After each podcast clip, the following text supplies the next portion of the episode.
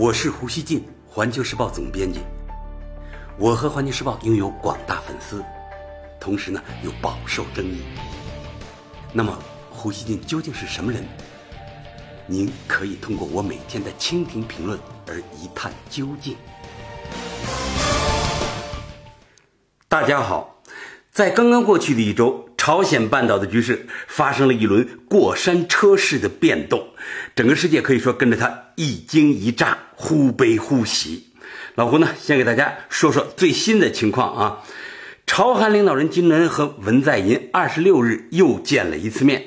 朝中社在报道这场令人意想不到的会晤时是这样说的：“他说，第四次历史性的北南首脑会谈于二零一八年五月二十六日在板门店朝方一侧的统一阁闪电式的举行。”报道称，为迎接文在寅，朝鲜人民军礼兵。在统一阁整齐排列，金正恩热情迎接跨过板门店分界线来到朝方一侧的文在寅，互致问候。文在寅在留言簿上留下题词，他写的是：“韩半岛的和平与繁荣，同朝鲜民主主义人民共和国金正恩委员长在一起。”实际上呢，这是金正恩与文在寅的第二次会晤，但是呢，朝方说他是第四次会晤，是因为呢，在之前，金正恩的父亲金正日曾经呢与韩国的领导人有过两次会晤，在随后发布的照片中。朝韩两国领导人向世人展示了他们的一个熊抱热烈的拥抱。老胡觉得啊，他们似乎想要传递共同推动半岛和平进程向前走的决心，也可以说呢，好像是他们俩人要一起来搞定特朗普，推动半岛局势不要往后退。二十七日上午，文在寅在青瓦台亲自发表朝韩首脑会谈的结果。文在寅表示。朝韩领导人一致认为，一定要成功举办原定于六月十二日的朝美首脑会谈。文在寅还说，金正恩再一次阐明了实现半岛无核化的坚定意志。朝方现在想搞清楚的是，能否相信美国会在朝鲜无核化实施后结束敌对状态，保障朝鲜的体制安全。朝韩首脑这次突然的会晤是由金正恩首先提出的。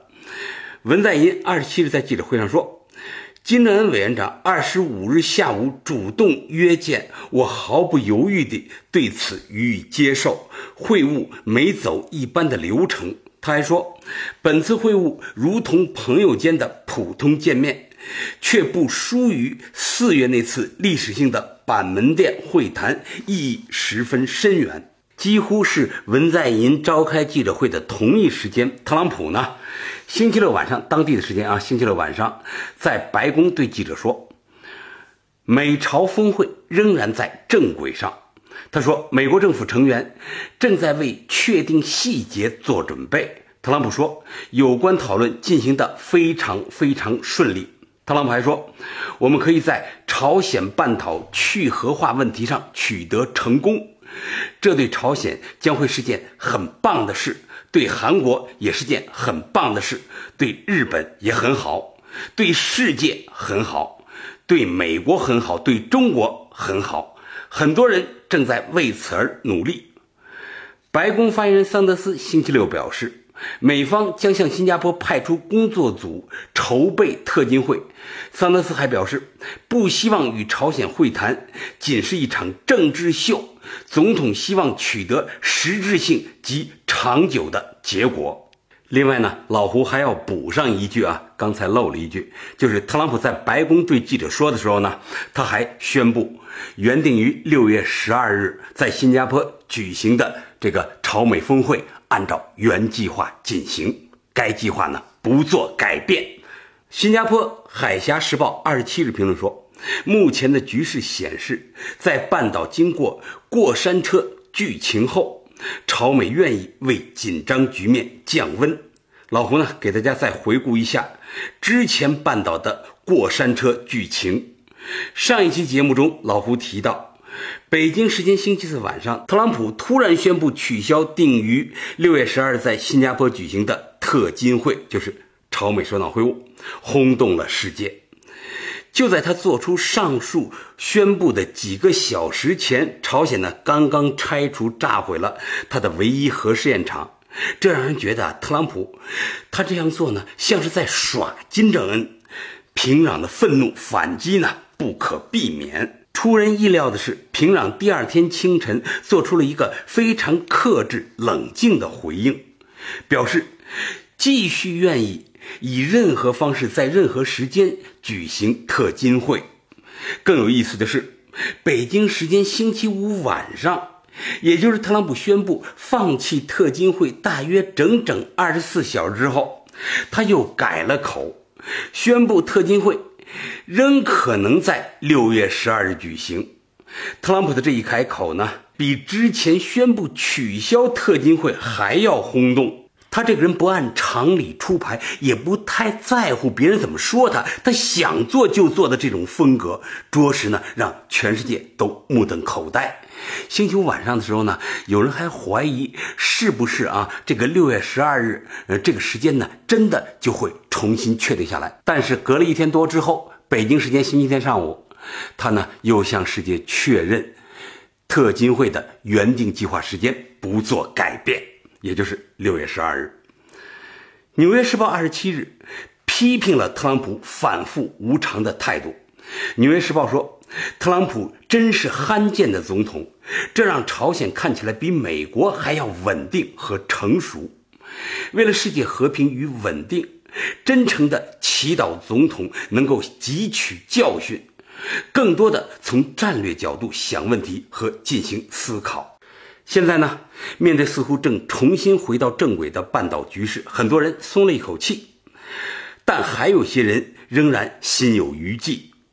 韩联社二十七日说，在朝美领导人会晤前夕，因朝美斗气曾笼罩朝鲜半岛的乱流，如今呢已经消散，而这得益于韩国政府的积极斡旋，让一切重回正轨。